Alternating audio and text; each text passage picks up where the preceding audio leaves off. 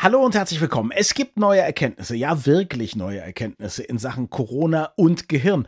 Und darüber wollen wir heute sprechen. Viel Spaß. Das Gehirn und der Finger. Was in unseren Köpfen und Körpern so vor sich geht. Ein Podcast mit Dr. Magnus Heyer und Daniel Finger. Wir wollen über die Wirkung von Corona auf das Gehirn sprechen. Aber hör mal, Corona ist doch vorbei. Ich weiß nicht, wie es dir geht, aber in Berlin hier zumindest. Maskenfaulheit, Testfaulheit. Die Leute holen sich nicht mal ihre zweite Impfung ab, weil da müsste man ja irgendwie irgendwo hingehen, oder? Die nehmen das doch eh nicht mehr ernst. Ja, und ich habe ferngesehen in den letzten Tagen und da gab es Fußballspiele in Großbritannien und mhm. die Stadien waren voll und Masken habe ich dort keine gesehen und die Leute lagen sich in den Armen. Sie haben auch beim englischen Grölen ausgeatmet. Die Krise ist erkennbar vorbei, denn sonst würden die sich ja so nicht verhalten und am Montag wird da ja auch jegliche Regelung aufgehoben, soweit ich weiß, von Johnson höchstpersönlich. Und damit muss es ja so sein, dass Corona vorbei ist.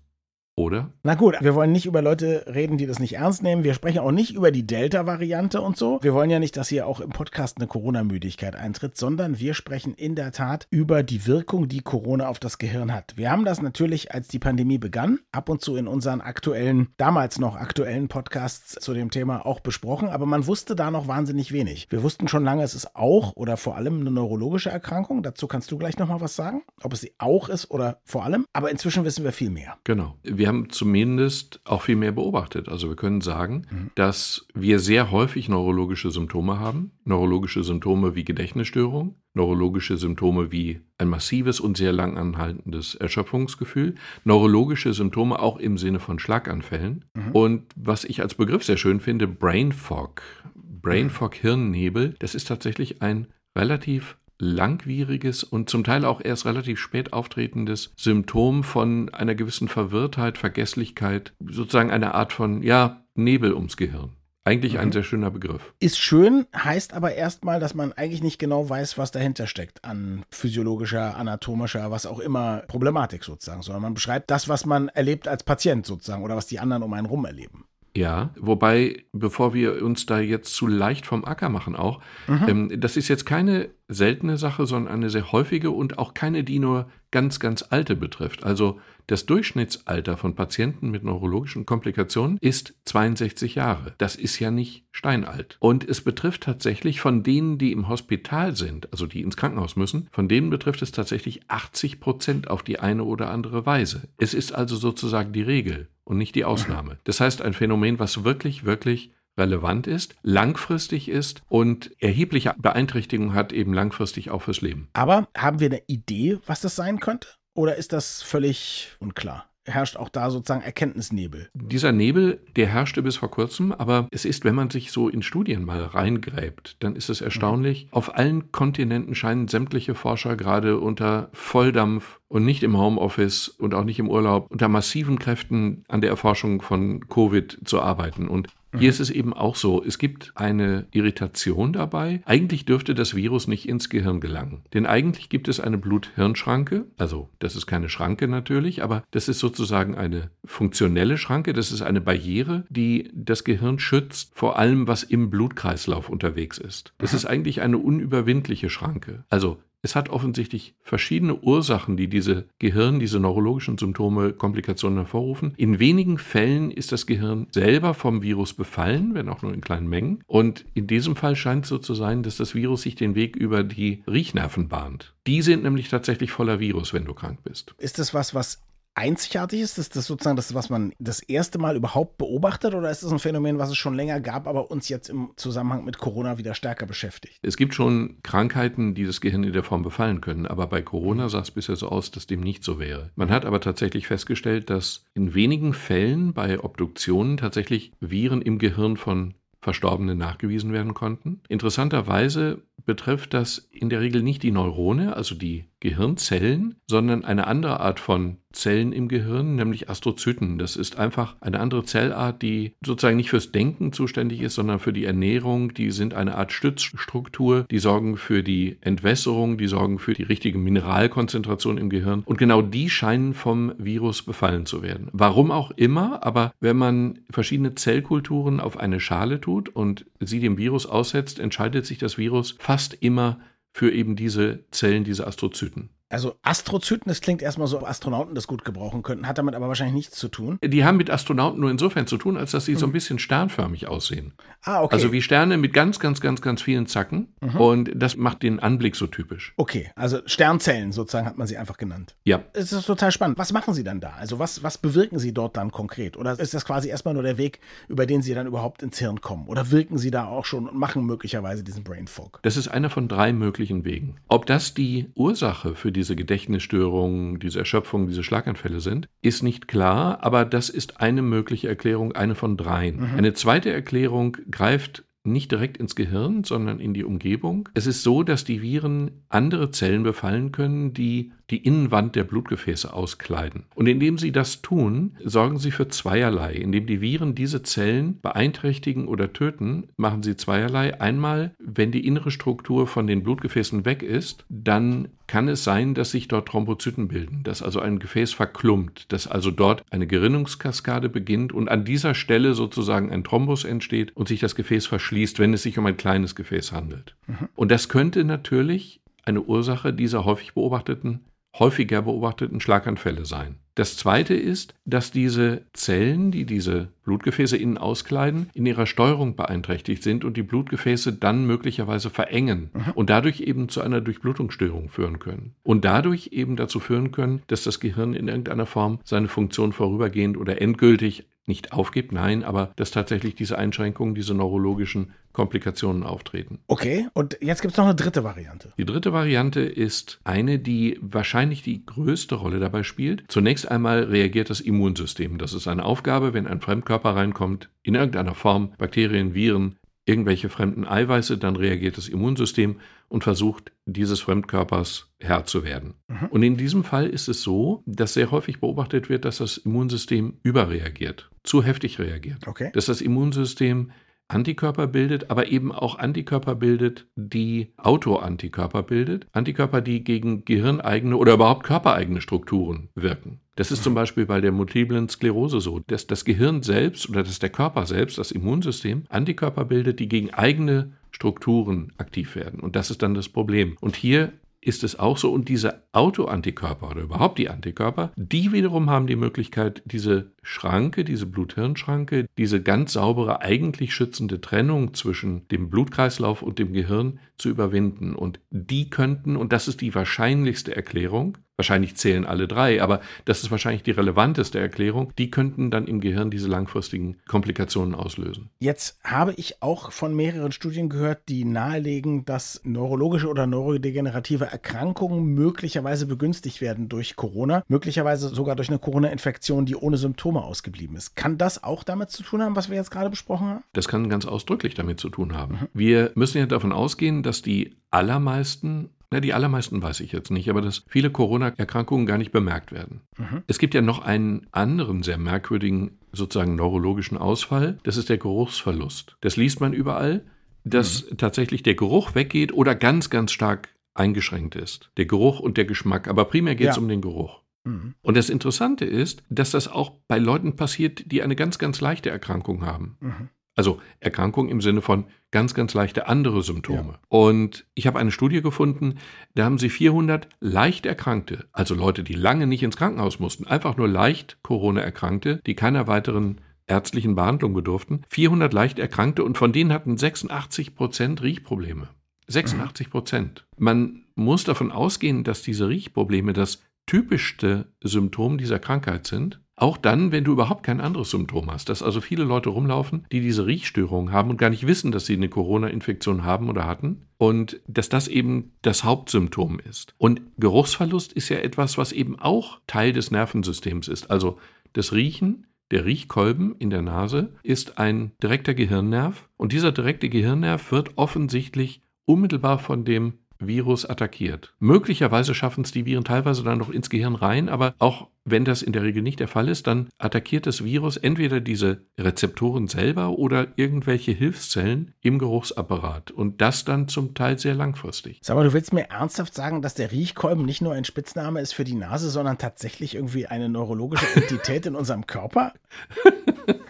Das will ich behaupten, ja. Er heißt Bulbus olfactorius und dann klingt es doch auch gleich schon Moment, Moment, Moment. Dann klingt ja, es doch gleich Bulbus. schon sehr viel seriöser. Ja. Bulbus olfactorius. Mein, Bu mein Bulbus. Ja, äh, meint in dem Fall aber nicht den Zinken, den du vor dir herträgst, sondern meint tatsächlich eine. Bulbus nasus. Genau, sondern meint tatsächlich eine klitzekleine Ausstülpung, paarig, wie alles im Gehirn. Eine klitzekleine Ausstülpung, die wie der Sehnerv, der andere, andere Hirnnerven, der aber eben als Riechnerv in einem solchen Kolben endet wo er dann tatsächlich eben riecht. Toll. Und ich habe das immer für einen Ausdruck von Bud Spencer und Terence Hill oder so gehalten. Also das ist ja. Ja, ich gebe zu, mir ist, manche Dinge fallen einem einfach zu spät auf. Mir ist jetzt zum ersten Mal aufgefallen, dass der Zinken, den du im Gesicht hast, und ich auch, ja irgendwie auch als Riechkolben durchgeht. Ja. Und auch so benannt wird. Meint in diesem Fall aber eben sozusagen nur die grobe Umhüllung für den wirklichen, den realen, den neurologischen, den tollen Riechkolben. Den einzig wahren Bulbus olfactorius. Also das ist äh, so ist sehr es. schön. So, jetzt ist das Beste natürlich nach wie vor, sich gar nicht mit Corona zu infizieren.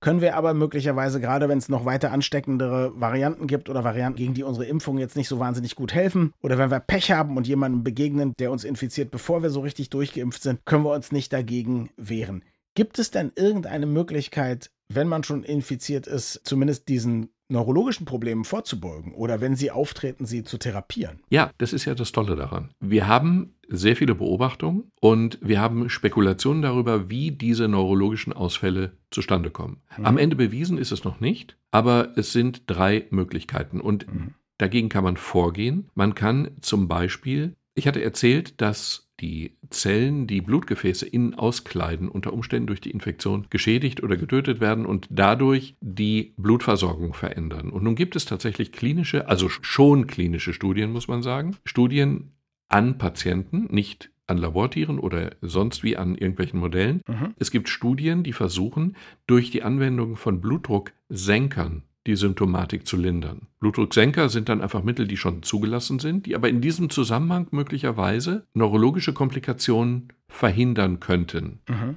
Das ist eine Schiene. Eine zweite Schiene ist natürlich, wenn wir wissen, dass das Immunsystem eine sehr große Rolle spielt. Mhm. Wenn wir wissen, dass das überschießende Immunsystem, das überproduzierende, das möglicherweise Autoantikörper produzierende, also nicht nur Antikörper, was gewünscht ist, sondern auch Antikörper produzierende Immunsystem völlig aus dem Gleichgewicht geraten ist, dann kann man versuchen, das Immunsystem zu bremsen. Das ist ja eine vorgeblich eigentlich total unlogische Handlung, dass du eine Infektion hast, das Immunsystem springt an, um gegen die Infektion vorzugehen und du bremst das Immunsystem. Eigentlich willst du das ja nicht. Mhm. Aber mit dem Wissen, dass ein überreagierendes Immunsystem Teil des Problems ist, ist es natürlich jetzt logisch, das Immunsystem zu bremsen. Und auch das ist schon eine, auch schon angewandte Methode, um gegen eine Corona-Infektion vorzugehen. Also in einem normalen Fall, also bei einem moderaten Verlauf muss man ja nicht viel machen. Mhm. Aber wenn es eben ernster wird, wenn die Leute ins Krankenhaus müssen, wenn sie eben diese auch neurologischen Komplikationen und nicht nur die haben, dann natürlich schon. Wobei wir unter Umständen bei den neurologischen Komplikationen, wenn es jetzt zum Beispiel viele Monate oder Jahre später auftritt und man diese Corona-Infektion gar nicht nachgewiesen hat, man eventuell auf dem Holzweg ist, ne? Und dann vielleicht sagt, okay, derjenige braucht was ganz anderes, ne? Das habe ich nicht verstanden. Naja, du hast jetzt eine Corona-Infektion, die bemerkt niemand. Du hast vielleicht ein mhm. halbes Jahr oder ein Jahr später irgendwelche neurologischen Erscheinungen. Man kommt nicht drauf, dass das mit Corona zusammenhängt. Dann ist die Chance, dass man da entsprechend richtig behandelt wird, ja kleiner. Natürlich, das ist sie. Aber ich denke, dass diese Symptome, dass diese neurologischen Symptome mittlerweile so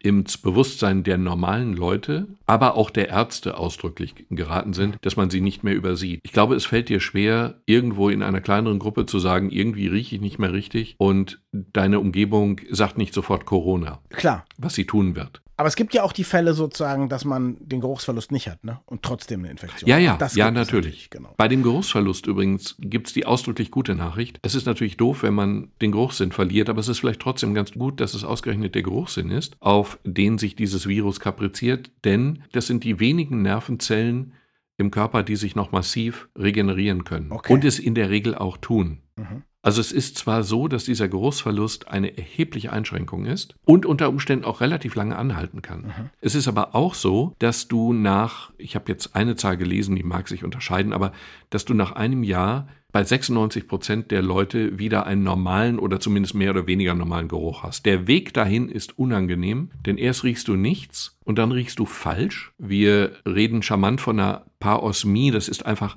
du riechst falsche Dinge. Du riechst nicht Kaffeepulver, sondern du riechst irgendwie, als hättest du deine Nase über den Ausguss, über einen Siphon gehalten. Geht es nur in diese Richtung oder kann ich auch ja. was Blödes riechen und das ist schön? Nee, und da, mhm. das ist so eine gewisse Bosheit oh. des Bulbus also des richtigen Bulbus.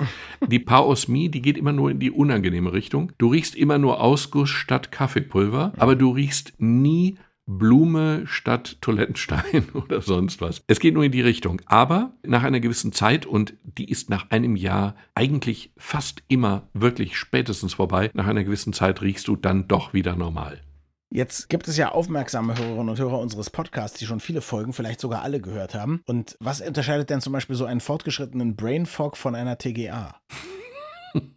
Die TGA, die hat den Vorteil, dass du selber überhaupt keinen Eindruck hast. Also für diejenigen, die die Folge nicht gehört haben, TGA vorübergehender Gedächtnisverlust und für diejenigen, die dein Gesicht jetzt nicht sehen können, mhm. ich hatte eine solche TGA und habe lustvoll davon erzählt und dein Gesicht zeugt davon, dass du es auch lustvoll zur Kenntnis genommen hast, als es vorbei war, wohlgemerkt. Ja, es war eine sehr schöne Folge und das sind natürlich große Hits. Du hast zum Beispiel, weil es eben eine Amnesie, also ein Gedächtnisverlust ist, hast du den Kollegen, wo war es, in Schweden, in Finnland? In Finnland. In Finnland alle paar Minuten erzählt, sie können ganz offen mit mir sprechen, ich bin ja Neurologe. Das ist ja zwischen dir und mir schon zu einem Running Gag geworden. Also sehr schön. Und dann habe ich ihm übrigens gesagt, er könne ganz offen mit mir reden, weil Natürlich. ich Neurologe bin. Natürlich. Ja. Woraufhin ich ihm dann gesagt habe, dass er ganz offen und so weiter. Und in derselben geistigen Verfassung habe ich eine Tasse Kaffee getrunken, weil ich als Neurologe wusste, dass mir das wieder aufhelfen wird. Um anschließend eine Tasse Kaffee zu trinken, weil ich als Neurologe ja wusste, dass es mir helfen wird. Fünf Tassen Kaffee, von denen ich immer geglaubt habe, es sei jeweils die erste. Und sie hat geschmeckt wie beim ersten Mal, weil du hattest ja keinen Geruchsverlust. Aber ist es so ähnlich ist wie Brain Fog oder ist es was anderes? Nein, nein, nein, nein, nein. Die TGA hat den Nachteil, dass sie eine erhebliche Einschränkung oder eine schwerste Behinderung ist, aber eben nach zwölf Stunden immer, immer vorbei ist. Brain Fog ist dagegen etwas, was Verwirrung, Vergesslichkeit, das klingt ja ein wenig diffuser, nebliger. Und das Tragische daran ist, das dauert lange an. Das mhm. dauert monatelang an. Das ist insofern etwas völlig anderes. Es kommt übrigens noch ein ganz fieser anderer, wie soll ich sagen, nicht neurologischer, aber psychologischer Aspekt hinzu.